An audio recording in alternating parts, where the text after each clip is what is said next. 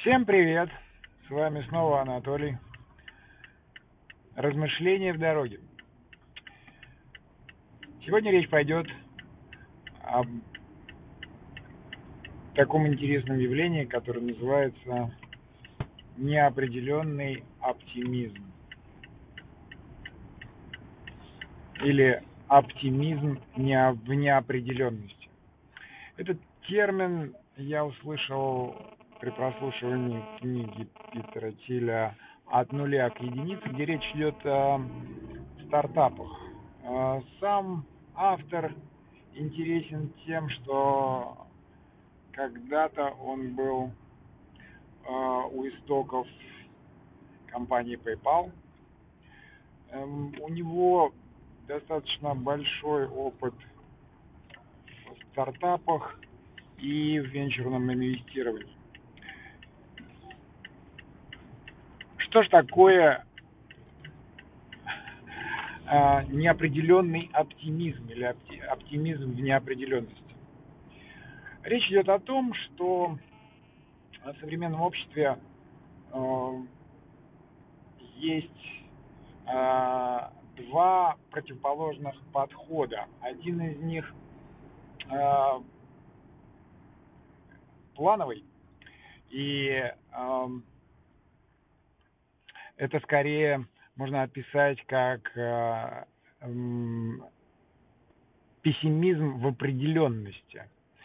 То есть долгосрочные, далеко идущие планы ложатся в основу а, каких-то проектов, будь то в бизнесе или даже в семейной жизни.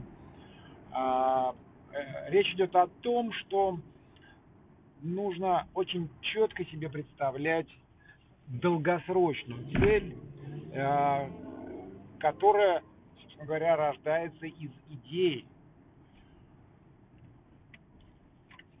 на основании которых разрабатываются и определяются уже цели, ну а далее выстраиваются стратегии э, и выбираются средства и пути достижения этих целей. Почему а, в данный момент а, возникла возможность философии а, неопределенного оптимизма? Автор говорит о том, что этому послужило поколение бэби-бумеров, которые были рождены в послевоенные годы. И а, дети а, этого поколения росли а, все свои 18 первых лет а, в ощущении того, что мир становится все лучше и лучше, и это происходит как будто бы само по себе, и они для этого ничего не делают.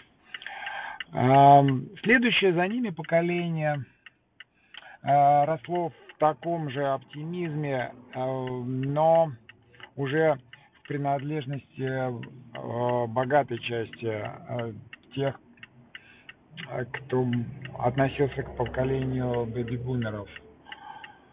Ну и, соответственно, появились целые философии, которые говорят о том, что мир не определен, все происходит само собой, главное иметь позитивный настрой. Чем это а, грозит нынешнему положению вещей? Ну, собственно говоря, не, не то, что даже грозит, а что мы имеем на сегодняшний день. А мы имеем на сегодняшний день, э, например, в бизнесе самые успешные а, проекты и самые успешные специальности а, исключительно в банковском секторе и а, среди юристов. В американском сообществе на сегодняшний день идет распределение желаемых э, специальностей таким образом, что если ты не попал э, по какому-то по какой-то причине не прошел в юристы, ну, значит, э, э, хорошо бы устроиться в Goldman Sachs на Уолл-стрит. И, и в финансовом мире, да, все происходит, все, все процессы идут в расчете из э, той самой неопределенности. То есть поскольку мы ничего не знаем э, о том, как будет развиваться та или иная компания, что ждет ее в будущем, то, соответственно, возникает необходимость в диверсификации э, активов, и процесс происходит таким образом, что если, например, представить себе, что какая-то успешная компания, э, в которой хорошо идут дела, владелец этой компании продает и получает э, достаточно большие деньги, то он, собственно говоря, не будет знать, что с ними делать, и понесет их в банк. Когда он отдаст в банк, банк тоже не будет знать, что с ними делать, отдаст их э, э, частным, э, не частным, а инвестиционным фондам. А те, соответственно, тоже не имея представления, как что с ними делать, распределят их, диверсифицируют. Ну и, собственно говоря, вот а, а то, что мы имеем на сегодняшний день, это отсутствие желания и возможности инвести, инвестировать действительно долгосрочные, серьезные инженерные проекты, которые смогут каким-то значительным образом э, изменить нашу существующую реальность.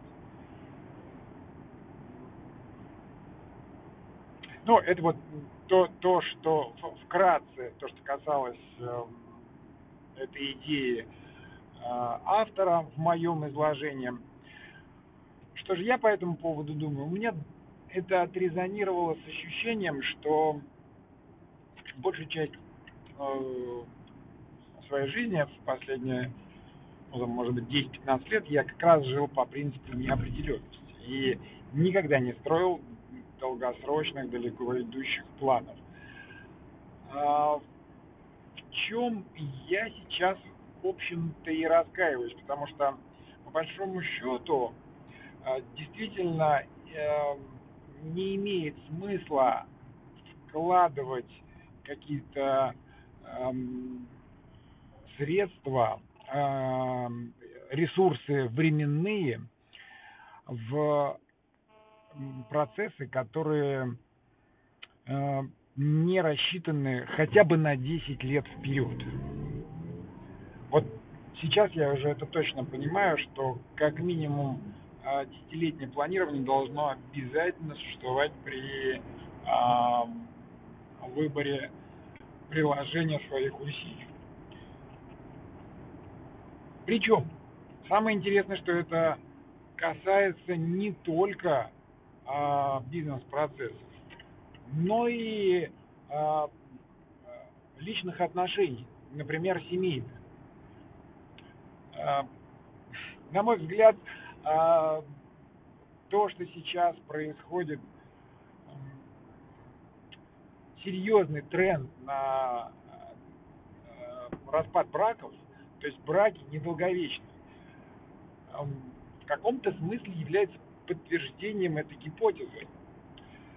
Я больше чем уверен, что э, большинство людей, которые вступают в брак, даже не задумываются о, о том, а, а что они хотели бы получить от этого брака, ну, куда бы привести эти отношения а, через 10, через 20 лет. Ну, я, я не говорю о каких-то шаблонных представлениях, э, там, да, вырастить детей, да, там вместе встретить старость. Это не цели, это всего лишь э, шаблонное представление о том, э, как это может быть.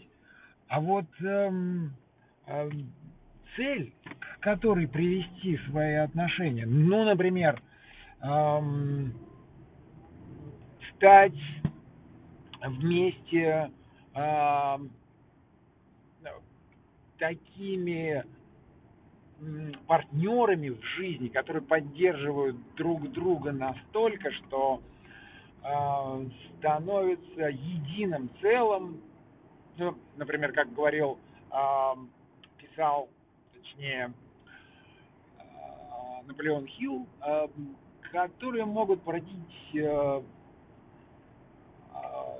какое-то новое объединенное сознание, которое уже будет эм, смыслом этимологическим семья, когда все, кто составляет семью, работают, ну не работают даже, а действуют как единый организм, эм, имея это самое объединенное сознание. И вот, например, это могла бы быть какая-то э, идея и э, цель, которая э, будет достаточно долгосрочной и интересной для э, развития своей семьи. Ну, например, это всего лишь идея. А, ну, наверное, на сегодня это все. А, всем спасибо, кто меня слушал и был со мной. Всем хорошего дня. До новой встречи.